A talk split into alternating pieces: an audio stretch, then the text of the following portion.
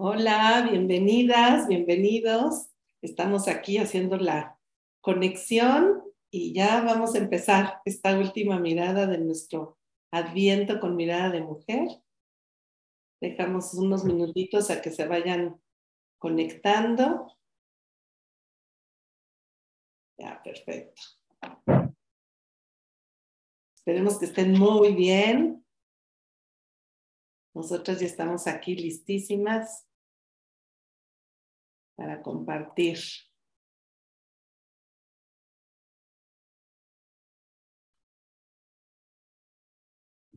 Buenas noches y nos van contando desde dónde se conectan. Bienvenidas, Pilar, Beatriz. Muy puntuales, excelente, excelente. Nos da mucha alegría darles la bienvenida a este espacio de encuentro que el CIES, el Centro de Integración y Espiritualidad Teresiana, hemos organizado. Y bueno, pues con cuatro invitadas de super lujo, amigas queridas, teólogas, mamás, compañeras de camino en esta búsqueda y en este seguimiento. Así que, eh, bueno, pues para los que han ido haciendo el camino con nosotras, recordar, ¿no? Que la primera semana estuvo Hilda, y habló sobre la noticia. Ah, muy bien, Beatriz, desde Guadalajara, bienvenida. En la segunda semana estuvo Ruth, que nos habló de la sororidad, esta hermandad entre mujeres, y salir al encuentro. La semana pasada, Tere, con esa alegría de la espera y ese ir preparando, pues todo, ¿no? A nivel físico, emocional, espiritual. Y hoy estamos con una muy querida amiga que en un momento les voy a presentar. Miren, que nos hablará del cambio de planes. Esta situación que yo creo que todos hemos vivido y que, bueno, pues es interesante ver cómo lo afrontamos cuando sucede algo inesperado. Y esto nos habla de la vida, ¿no? Así que, eh, bueno, pues voy a empezar presentando a nuestra invitada de hoy. Ella es Miren Suriñé Fresan Fernández estudió en el Instituto Miguel Ángel con las hermanas de la Caridad del Verbo Encarnado y después hizo la licenciatura, eh, bueno, Ingeniería Industrial en la Universidad Iberoamericana, después la licenciatura en Ciencias Teológicas también en la Ibero, la maestría en Teología y Mundo Contemporáneo en la Ibero, donde fuimos compañeras, compartimos varias materias y la verdad fue una gozada ese pues ir aprendiendo juntas, ir apoyándonos, de verdad, muy, muy linda experiencia. También hizo el diplomado en espiritualidad ignaciana en la Ibero y la formación en acompañamiento espiritual en Casa Quina. Así que como ven, tiene una formación muy sólida con toda esta línea ignaciana que es excelente. Y actualmente ella participa en la docencia, en el IFTIN, en la Ibero, y en el Instituto de Formación de Predicadores en Houston, Texas. Y también da regularización en matemáticas. Es muy bueno. Como ingeniera, ese punto está muy importante.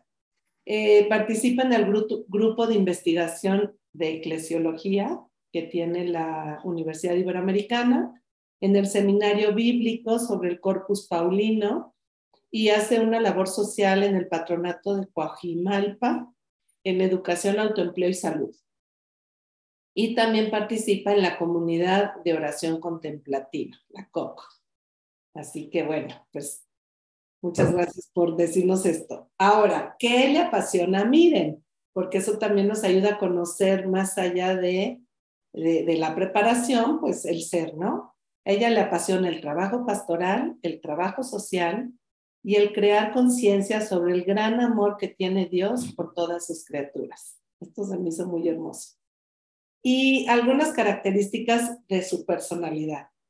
Pues miren, es buscadora de paz y armonía, le encanta cantar y la grafología, eh, generar nuevos proyectos que ayuden a otras personas y pasar tiempo con amistades y tener lindas conversaciones. Eh, tiene dos hijos varones de 28 y 29 años. Y bueno, pues aceptó esta invitación a compartirnos su mirada de mujer en esta cuarta semana de Adviento, ya a unos días de llegar la Navidad, así que con ella vamos a llegar hasta Belén. Bienvenida, miren, qué alegría recibirte. No, muchas gracias, Norma, por la presentación. Y bueno, como ya les dijo Norma, soy Miren y antes de empezar, pues quiero agradecerte, Norma, esta linda invitación para hacer un alto en el camino y reflexionar sobre esta cuarta semana de Adviento. También quiero agradecer tanto a Hilda, a Ruth y a Tere, que con sus propias reflexiones nos allanaron el camino para llegar hasta a esta cuarta semana. Ya nos dejaron camino andado. Y por último, bueno, pues también agradecer a cada una de las personas que nos acompañan en este compartir la fe, que tanta esperanza nos da y que siempre nos pone en movimiento. A las que están ahorita y a las que lo verán después, a, todas ellas, estas personas. Y antes de empezar, creo que, no, no creo, estoy segura, que siempre es bueno eh, tratar de que todos los que estamos aquí presentes, pues entremos tantito en nuestro corazón por unos instantes, nos demos cuenta qué es lo que vamos a hacer y ofrecerlo. Todo ofrecimiento siempre tiene frutos. Entonces tomemos unos pequeños instantes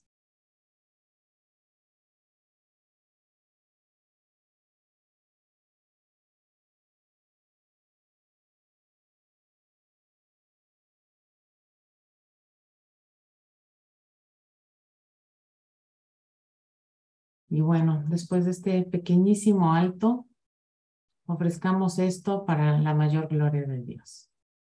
Y bueno, como una pequeña introducción, esta última semana Norma me invitó y lo tituló Cambio de planes. Y me dijo, pongamos ahora a, María y a José en Belén. Y bueno, para comenzar, quiero hacer una breve introducción a los textos en donde se sitúan a José y a María en Belén.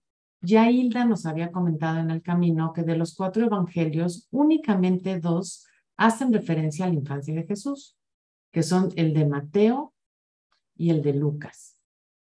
Es interesante ver cómo Mateo, cuando narra el nacimiento de Jesús, lo hace en un versículo. Uno. Así de escueto es. Y dice con una sencillez, Jesús nació en Belén de Judea en tiempos de Herodes. Y ahí, ahí no los deja, no se complica en lo absoluto. Y enseguida empieza a narrar la pericopa de los magos venidos de Oriente. Para Mateo, recordemos que José y María vivían en Belén, pero Lucas nos cuenta una historia diferente. Su catequesis viene con otras intenciones. Y creo que es importante leer estos 20 versículos para empezarnos a contextualizar de dónde estamos y por qué. Entonces, veamos qué nos dice Lucas. Se los voy leyendo. Por entonces, se promulgó un decreto del emperador Augusto que ordenaba a todo el mundo inscribirse en un censo. Este fue el primer censo realizado, siendo Quirino gobernador de Siria. Acudían todos a inscribirse, cada uno en su ciudad. José subió de Nazaret, ciudad de Galilea, a la ciudad de David en Judea, llamada Belén, pues pertenecía a la casa y familia de David, a inscribirse con María, su esposa, que estaba embarazada. Estando ellos allí, le llegó la hora del parto y dio a luz a su hijo primogénito lo envolvió en pañales y lo acostó en un pesebre, porque no habían encontrado sitio en la posada. Había unos pastores en la zona que cuidaban por turnos los rebaños a la intemperie. Un ángel del Señor se les presentó. La gloria del Señor los cercó de resplandor y ellos sintieron un gran temor. El ángel les dijo, no teman, miren, les doy una buena noticia, una gran alegría para todo el pueblo. Hoy les ha nacido en la ciudad de David el Salvador, el Mesías y Señor. Esto les servirá de señal. Encontrarán un niño envuelto en pañales y acostado en un pesebre. El ángel en ese momento se le juntó otra gran cantidad de ángeles que alababan a Dios diciendo, Gloria a Dios en lo alto y en la tierra paz, a los hombres amados por Él. Cuando los ángeles se fueron al cielo, los pastores se decían, crucemos hacia Belén a ver lo que ha sucedido y nos ha comunicado el Señor. Fueron rápidamente y encontraron a María, a José y al niño acostado en el pesebre. Al verlo, le contaron, les contaron lo que les habían dicho del niño, y todos los que lo oyeron se asombraban de lo que contaban los pastores. Pero María conservaba y meditaba todo esto en su corazón. Los pastores se volvieron glorificando y alabando a Dios por todo lo que habían visto y oído, tal como se los había anunciado. Pues bien, quiero, después de esta lectura, eh, detenerme solamente en cuatro ideas. Seguramente a ustedes se les ocurrirán muchísimas más ideas y les animo a que las compartan en el chat para poderlas conversar al final de estas cuatro ideas. Les comento las cuatro ideas. En primer lugar, pues la personalidad de la Virgen María ya que esta, este, estas cuatro charlas Norma las nombró con Adviento Mirada de Mujer, eh, pues nos, nos centraremos en María. Sería interesante, Norma, algún día centrarnos en la persona de José, ¿no? Para ver su personalidad. Ah, sí. La segunda, sí, la segunda idea la, la titulé Las noticias. La tercera idea, los pañales. Y la cuarta idea, el pesebre. Al final de cada idea haremos una pausa porque quiero eh, proponerles algunas preguntas para que las puedan reflexionar a lo largo de la semana. También me parece que es una buena idea que cuando aparezcan las preguntas en pantalla, les puedan tomar una foto con su celular para que así a lo largo de la semana puedan ir y venir eh, con las preguntas propuestas para esta reflexión semanal. Bueno, pues comencemos con la primera idea, que es la personalidad de María. En los evangelios son muy pocos los episodios que hablan de María. Aún con todo, estos sí que nos dejan pistas que apuntan a la personalidad de María. En esta ocasión solo me centraré para ir amarrando todo lo que hemos visto en estas cuatro semanas con las ponencias de Hilda, de Ruth y de Tere. Voy a escoger Em, como estos, estas pautas que ya vienen con nosotros durante estas semanas. Y la primera es, tratemos de recordar lo que pasa en la Anunciación, que nos las narra Lucas y que era la noticia que nos narraba también Hilda. Bueno, en la Anunciación recordamos que el ángel habla con María. Eh, ¿Esto qué nos dice a nosotros? Que María era una mujer que oraba porque María de alguna manera está entendiendo el mensaje de Dios. ¿No? Escucha. Hay un mensaje, recordemos que ángelo significa mensajero. Entonces, si oras, tú estás atenta a lo que Dios te dice. Y la oración siempre va a ser comunicación. Entonces, María oraba. En un primer momento dice el texto que se queda turbada, pero no atarantada, se pasma, pero no pierde su centro. Sigue siendo dueña de sí misma. Y de hecho, lo que le comunica el ángel, María no lo entiende. Y tan no lo entiende que tiene toda esta entereza de preguntarle al ángel, ¿y cómo va a suceder esto si no conozco varón? Y no es una pregunta fácil. Si nos ponemos bien atentos, es una pregunta incluso de índole, de índole sexual, ¿no? Yo no he tenido relaciones y cómo va a pasar esto. Entonces, no era una pregunta fácil y María, dueña de sí misma y entera, como no entiende, pregunta. Después de la pregunta, da una respuesta y dice que sí. Es decir, tiene disponibilidad para los planes del Señor. Es humilde, se nombra así misma ella, la sierva del Señor. Confía. Confía que a pesar de que no sabe qué va a pasar después, estará atenta a lo que pase y no se queda turbada. Esas pequeñas pautas ya las tenemos desde lo que nos platican Lucas en la Anunciación. Veamos ahora lo que nos platicó Ruth, la visitación de María a su prima Santa Isabel. María acaba de, de recibir una noticia, ¿no? Y en ese momento dice que enseguida sale, es decir, se nos pone en movimiento y sale para ayudar, pero no la han llamado, pero está pronta.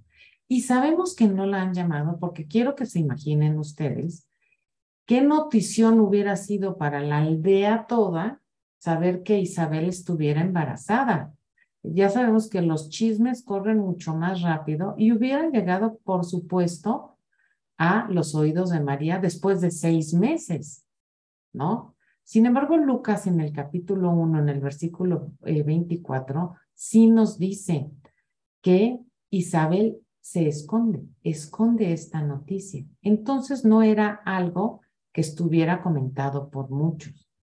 Entonces, ¿qué podemos inferir de todo esto? que María se pone en movimiento aunque no la hayan llamado. Y otra de las cosas que a mí me gusta inferir es que Isabel fue sumamente cuidadosa.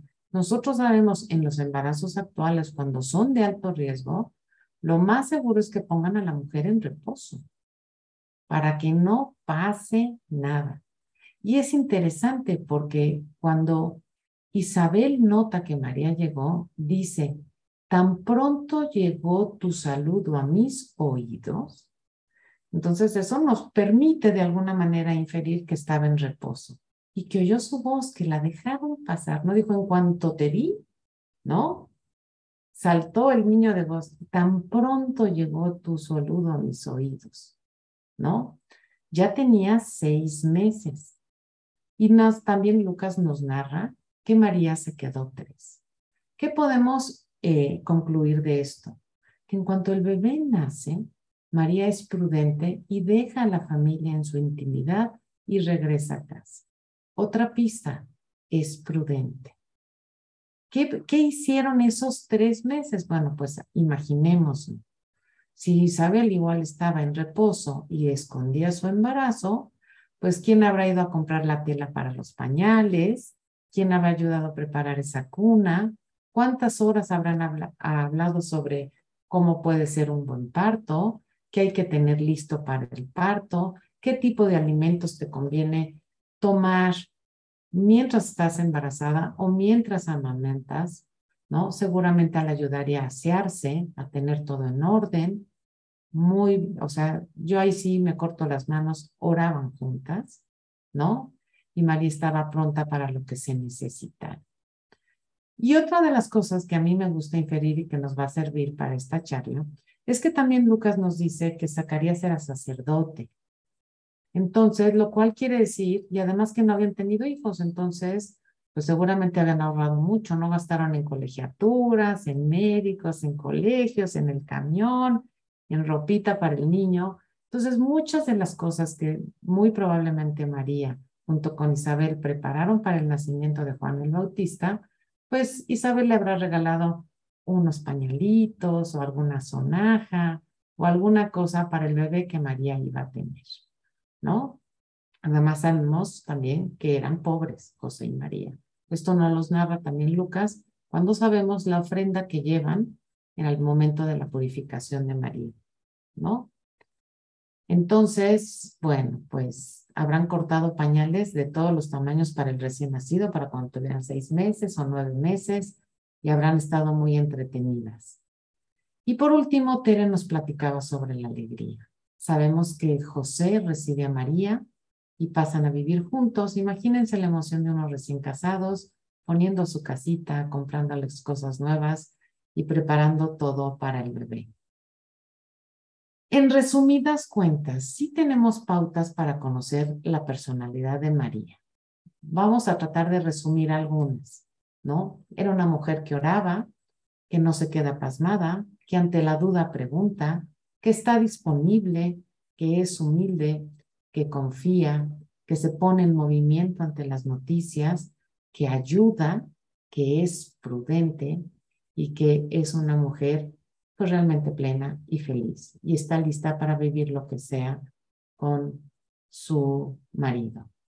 Y ante este pequeño eh, recogimiento para envolver lo que ya hemos venido platicando, les propongo las siguientes preguntas para que se reflexionen durante la semana. Norma, si nos ayudas. Bueno, con respecto a la personalidad de María, ¿qué rasgos de María hacen eco en mí y por qué? Esta pregunta me pareció bastante interesante porque recuerdo que eh, en la dirección espiritual eh, siempre dicen que debemos descubrir cuál es nuestra impronta crística, es decir, qué rasgos de Jesús tengo yo que hacen que, que si los descubro y los pongo al servicio de las demás personas, voy a ser plenamente feliz. ¿Qué no podremos decir que también tenemos rasgos de nuestra madre? Obviamente no vamos a tener todos los rasgos de nuestra madre, pero sí podemos encontrar de algunas pautas de las que leímos ahorita de su personalidad en cuáles, cuáles siento que yo me parezco a mi Madre María, por qué lo siento y cómo los puedo poner al servicio de las demás personas. Esa es la primera pregunta. La segunda pregunta, que es propia del tiempo de Adviento y que también es importante según qué carismas tengamos, es si solemos salir al encuentro de personas que sin pedírnoslos necesitan de nuestra ayuda? Esta es una pregunta importante porque vivimos en un mundo roto y no, puedo, volteando a cualquier lado hay personas que nos necesitan. Y luego, ¿cuánto tiempo dedico a la oración? Si la oración es comunicación, eh, ¿cuánto me acerco a estar en comunicación con mi Padre? ¿Y por qué? porque sabemos que Dios nos tiene mensajes y pone, nos hace invitaciones en la vida, nos hace cierto tipo de invitaciones que se le conocen como emociones en la vida espiritual, así las llamaba Ignacio. Desde luego que Dios no nos va a pedir que seamos madres de su hijo, su hijo ya nació, pero seguramente nos puede hacer muchísimas invitaciones eh, y cómo le respondo. Y si no las entiendo le pregunto, ¿y cómo voy a hacer esto? Ajá. ¿De qué me voy a ayudar? Ajá. Entonces, bueno, pues en este primer momento les damos un minutito para que le tomen una foto a la, a la pantalla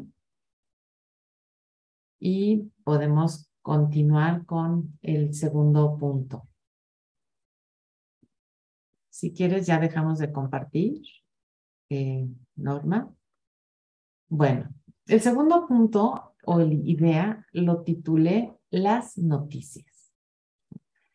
Em, yo recuerdo que cuando me enteré que estaba embarazada por primera vez de mi primer hijo, estaba a 10 días de irme a vivir a Venezuela. Y créanme que esa noticia eh, de que estaba feliz de que estaba embarazada, me generó un sinnúmero de preguntas en mi cabeza. No conozco doctores allá, allá no tengo familia. ¿Qué tipo de hospitales? ¿Quién me podrá recomendar un buen ginecólogo? Y si me lo recomiendan, será bueno. Hasta el grado que llegué a pensar, ¿no será mejor que me regrese aquí a mi zona de seguridad y confort? Pero bueno, no te dejan viajar después de los seis meses de embarazo. Entonces dejaré a Richard solo por tres meses y luego él me alcanzará. Y si nace mi bebé en México y él no le da tiempo de llegar, el caso es que una noticia como esta siempre te genera un mundo de noticias que no sabes cómo vas a afrontar, pero que confiando en la vida se van sorteando estas preguntas y se van resolviendo. Bueno, pues hasta este momento, María ha recibido dos noticias. La primera es que va a ser madre, acepta ser madre, y la segunda es que su prima Isabel está embarazada. Pero su vida siempre estuvo llena de noticias y no necesariamente, según los evangelios, son muy agradables que digamos. Aquí en este espacio, pues solo me voy a, hacer referencia a las que están en torno al nacimiento de Jesús y aquí sí voy a marcar los dos evangelios, tanto Mateo como Lucas. Seguramente María recibió mucho más noticias durante toda su vida y de mucho tipo de índoles. Nada más como ejemplo, les quiero poner las que nos narran los evangelios del nacimiento, de la infancia, Mateo y Lucas. Solamente una primer noticia es que va a ser madre. No es cualquier noticia. Que Isabel está embarazada, sumamente asombroso pese a su edad. Es una notición. Luego, que en su tiempo de parto tendrá que viajar. Esa es otra noticia. Otra noticia es que no van a tener lugar para ellos en la posada. Y María se va enterando. Le van llegando las noticias de sopetón. También le contarán que los pastores se enteraron de su parto. Que los magos, pues también. y además que se los dijo una estrella. Otra noticia es que van a tener que salir corriendo de un momento a otro Egipto. Y en Egipto, que seguramente ya después de algún par de años ya se habían hecho a la idea, igual ya hasta hablaba el copto o no, y José ya tenía ahí su, todo su taller, pues que tienen que regresar. Y cuando regresan a Belén, según el Evangelio de Mateo, les dicen, ¿qué crees? Pues en Belén no, te vas a Nazaret. ¿Cómo? ¿no? Después también se dio cuenta y le avisaron que su niño no venía en la caravana de regreso. ¿Qué noticia? ¿Dónde está mi hijo? Y una también que nos narran todos los evangelios es que su hijo es reo, de muerte. ¿Qué noticia? Y luego, pues si nos abarcamos un poquito a, la a Juan, ¿no? que después de la muerte de Jesús, pues pasa usted a vivir con el evangelista, ¿no? Con Juan. Y bueno, noticias agradables de que ya no había vino en una boda, ¿no? Eso, es en el Evangelio de Juan, pero si vemos la personalidad de María, a María le llegaron todo tipo de noticias y así es como nos las retratan los evangelios. Bueno, pero aquí solo me voy a centrar, como bien les dije, en la de Lucas. Y hablemos sobre el edicto de Augusto. Lucas ubica a José y a María viviendo en Nazaret, que es Galilea, que está al norte, a diferencia de Mateo, que siempre los ubica viviendo en Belén. Y Lucas nos dice que sale este dicto de gusto y que tendrán que ir a empadronarse a su lugar familiar. Y la familia de José pertenecía a Belén. Yo sí les sugiero que, que vayan a sus mapas bíblicos para que vean la distancia que hay desde Nazaret hasta Belén. Según algunos estudiosos, en esa época, pues el, el, no había un tren bala, el trayecto se hacía a pie y nos los muestran divinamente todas las imágenes tradicionales con José jalando al burrito y María encima del burrito. Son imágenes preciosas. Y más o menos, según lo que he leído, se calcula que tardarían alrededor de cuatro días en llegar. Bueno, pero seamos honestos. ¿Cómo habrán recibido María y José esta noticia? Según Lucas. ¿Cómo? ¿A punto de dar a luz? Eso fue un balde de agua fría. Y también seamos honestos. ¿Cuáles habrían sido las consecuencias si no iban? Imaginemos algunas. Pues José era un artesano, era carpintero. Así como que dijera, digo, iba a perder el trabajo, pues no creemos, realmente se empleaban otras partes, ¿no? Perdón.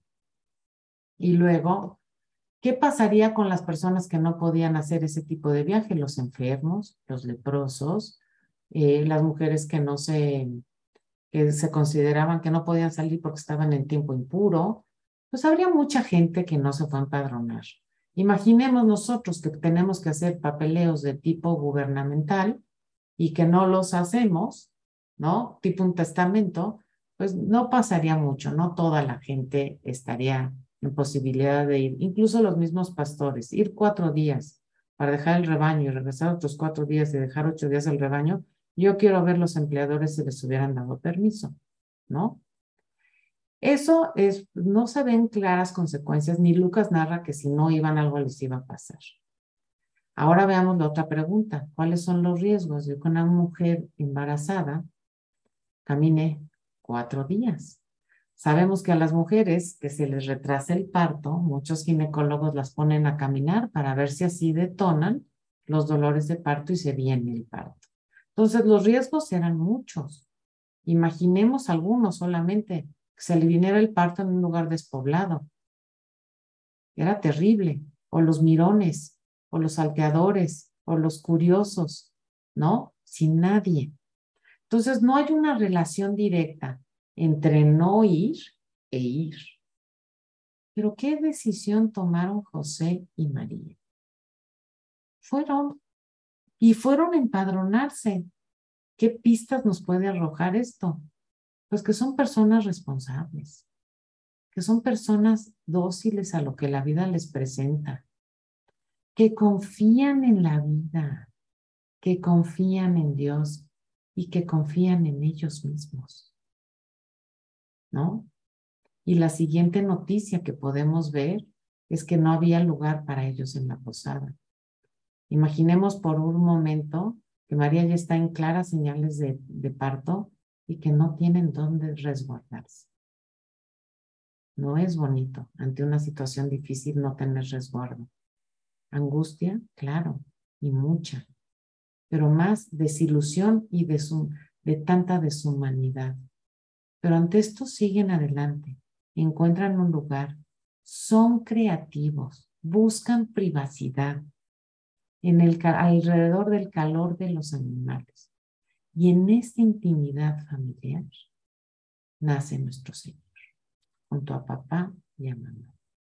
Tomemos ahora sí unos pequeños instantes. Norma, si nos compartes la segunda filmina, por favor.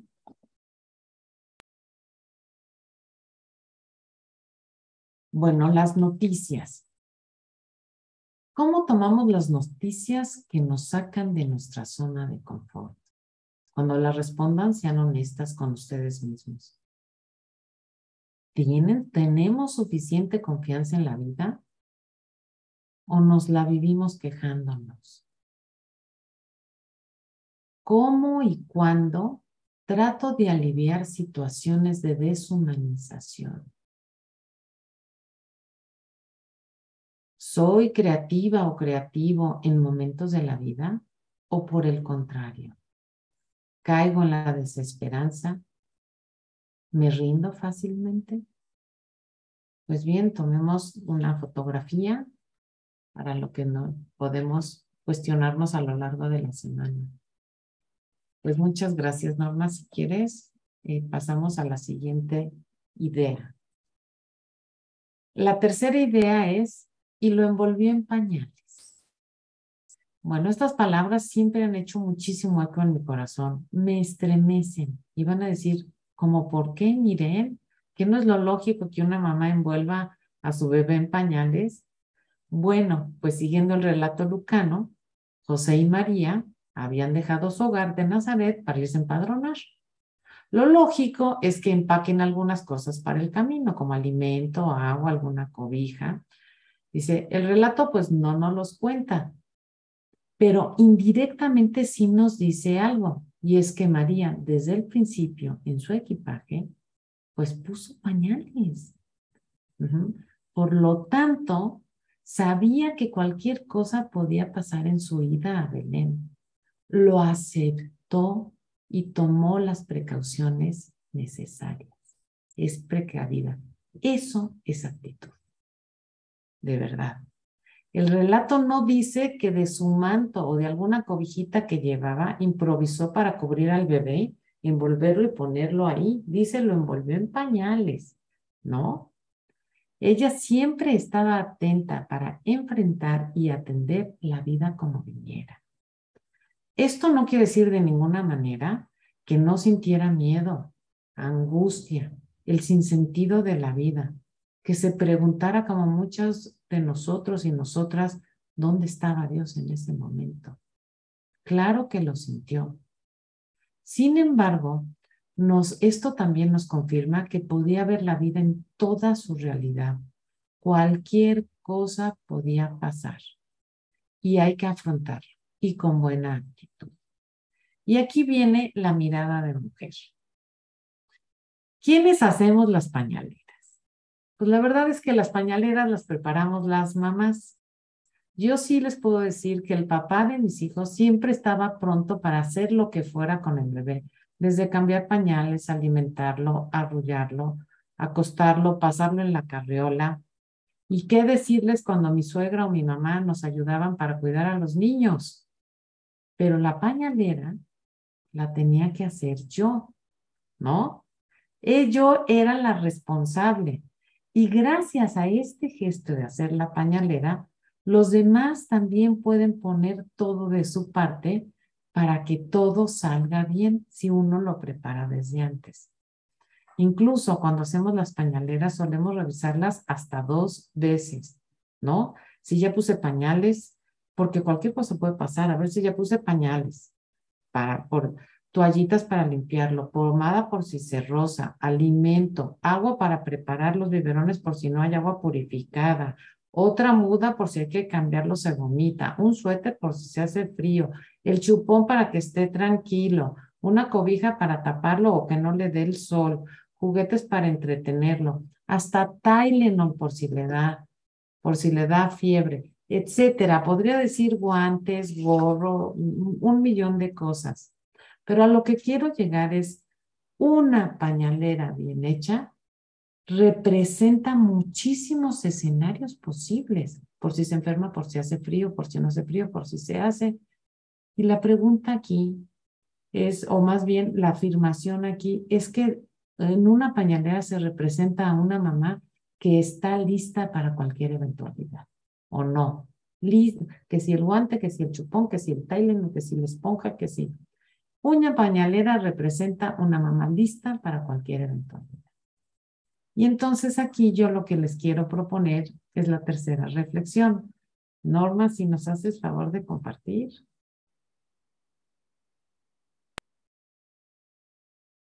Los pañales. Y mi pregunta aquí es, pensando en una pañalera, ¿realmente nos preparamos para las eventualidades posibles?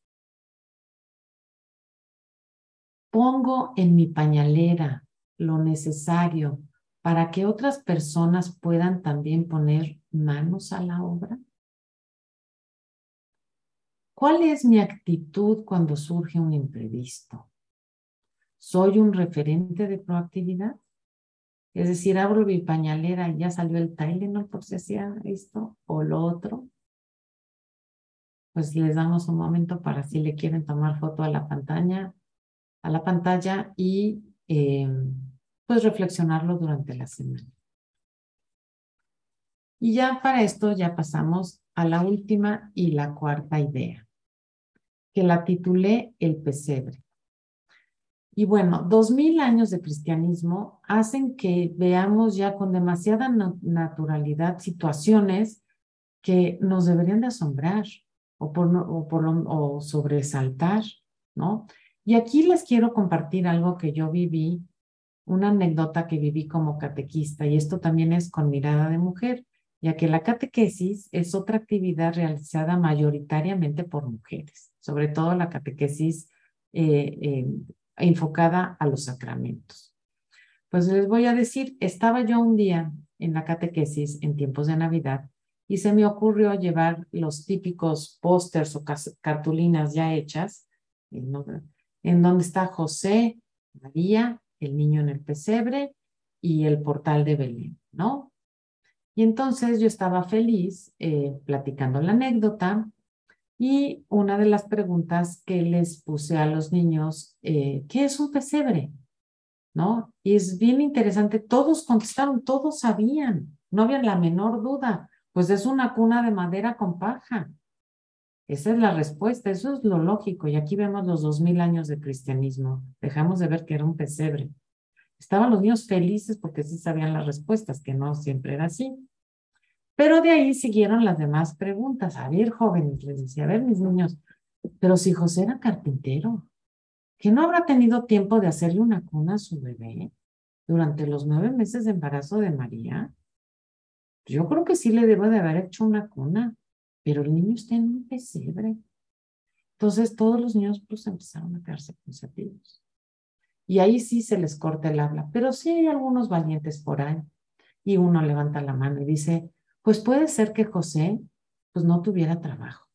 Mm, puede ser una posibilidad. Y otro, bastante seguro de sí mismo, Max, dijo, puede ser, yo creo que José era drogadicto. Ah, carajas. Y algo que aprendí en la catequesis es no a decirles a los niños que están mal, ¿no? Y tratar de adoctrinarlos y darles la respuesta correcta, sino preguntarles, pues, ¿por qué dices eso? ¿No? Dice, yo creo que sí, yo creo que José era drogadicto. Y entonces le dije, oye, Max, ¿y por qué se te ocurrió eso? Y dijo, es que mi tío tiene una carpintería o trabaja en una carpintería. Y él siempre se está quejando de que sus ayudantes se vuelven drogadictos, porque todos los barnices que ponen, como los huelen todos los días por muchas horas, se acostumbran a ellos y tienen que estarlos oliendo. Y, ahí fue cuando dije, claro, todos los niños de las coladeras y todo eso se drogan con tiner o, o, o no, aguarrás o lo que sea. Entonces imagínense todos esos solventes que usan sí nos vuelven drogadictos. Y ahí es donde nos damos cuenta que los niños tienen respuestas congruentes a las preguntas que les hacemos. Y además, si les, ellos se imaginan en su cabecita cómo son los drogadictos, pues son los que viven debajo de los puentes, rodeados de perros, ¿no? Resguardados del frío, en las esquinas o en los parques. Y bueno, y pues María y José estaban en un portal, rodeados de niños, poniendo al niño en un pesebre, ¿no? Entonces, pues no era una respuesta tan descabellada, aunque en un primer momento, créanme que lo que menos me imaginé fuera que me fueran a decir que José era drogadicto. Pero tenía su razón porque José era carpintero, podía ser drogadicto, ¿no? Bueno, pero toda esta historia comenzó cuando pregunté qué era un pesebre. Y ahí es donde quiero regresar. Y dentro de la pañalera, pues yo creo que María también en su, en su equipo, equipaje que llevó desde Nazaret, pues ha de haber guardado un trapito. Y ese trapito facilitó a José que pudiera dejar inmaculado un pesebre en donde se pudiera recostar tranquilamente a ese bebé. Pero no solo eso, en el relato lucano también dijimos que el pesebre era una señal. Y era la señal que los pastores iban a encontrar al Salvador que acababa de nacer. El pesebre es una señal. Ellos fueron quien, ellos fueron quienes más seguros proveyeron a José y a María de agua, de más cobijas, igual hasta algunas cochonetas le llevaron. Y basta, basta ver que nuestros villancicos siempre retratan a los pastores llevando una cantidad de cosas. Y yo siempre pienso, ellos fueron en quienes José y María vieron la respuesta de Dios a su providencia. Seguramente no les faltó nada. Ahí estaba la respuesta a tanta angustia anterior que habían sentido al momento del parto. Y bueno, pensemos otra vez en el pesebre. Ahí es donde les digo a los niños, es un lugar para poner alimento. Y casual e, es la primera imagen que tenemos de la vida de Jesús, un niño recostado en un pesebre un pesebre en donde se pone alimento. ¿Será casualidad que Jesús desde el principio lo veamos como alimento? El alimento nos hace crecer, nos sostiene, nos mantiene alegres, nos va fortaleciendo. Y además, para seguir agregando coincidencias, Belén significa la casa del pan. Entonces, estos datos son interesantes también para nuestra reflexión de la cuarta semana. Y yo aquí también quisiera pasar a la última reflexión y con eso ya termino.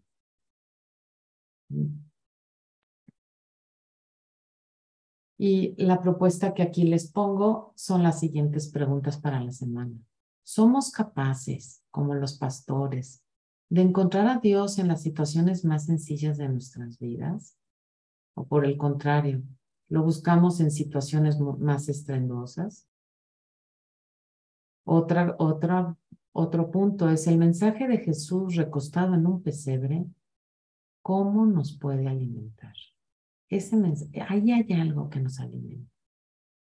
Y por último, ¿qué puedes poner tú al mundo que te rodea en el pesebre de la vida, a ejemplo de María, que sirva ya sea como señal o como alimento a las personas y que les ayude a crecer, a sostenerse y a estar alegres. Y bueno, pues ya, tiene, ya les dejé bastante trabajo, pero yo sé que han hecho, haremos este último esfuerzo que está lleno de alegría. Gracias, Norma. Y aquí está.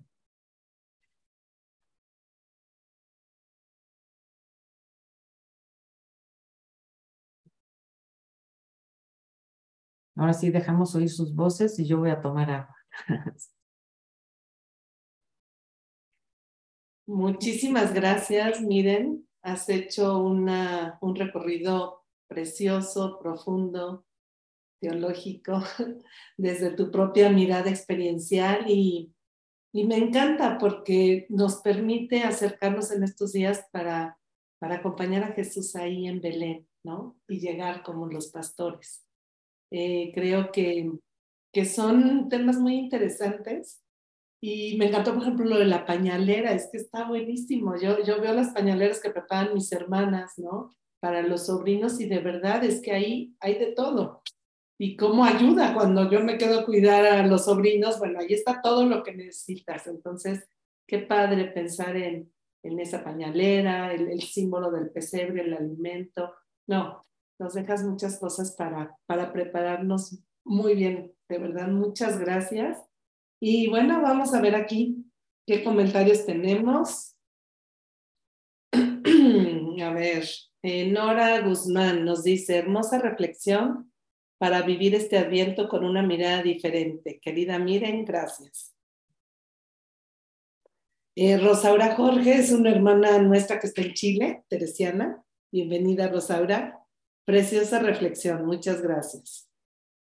Eh, bueno, también bienvenidos Armando, Irma, Marisal, Gina, Vladi, Ana María, Tere Valenzuela, gracias, miren. Ani Fernández, bienvenida. Rosario, Maru, Mónica, Beatriz. ¿Alguna pregunta? ¿Algún comentario más?